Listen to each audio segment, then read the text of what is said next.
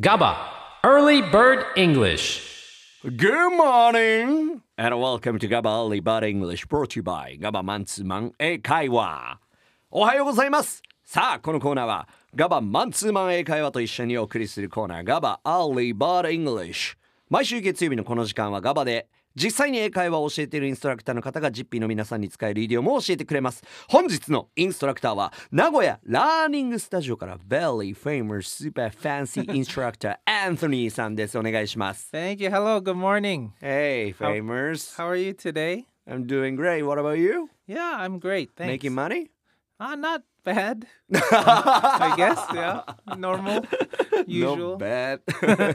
はい、では今日のイディオムお願いします。 Today's idiom is add fuel to the fire. Add fuel to the fire.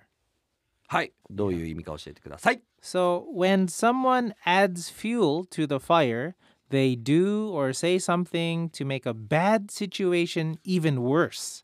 An example of this is when two people are fighting and one person says something to make the other person even more upset. はい。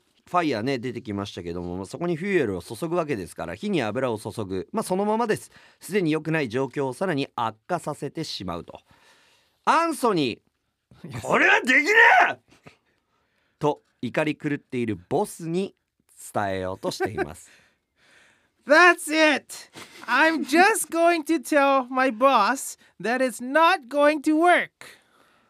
He's pretty upset. I think it only artificial to the fire.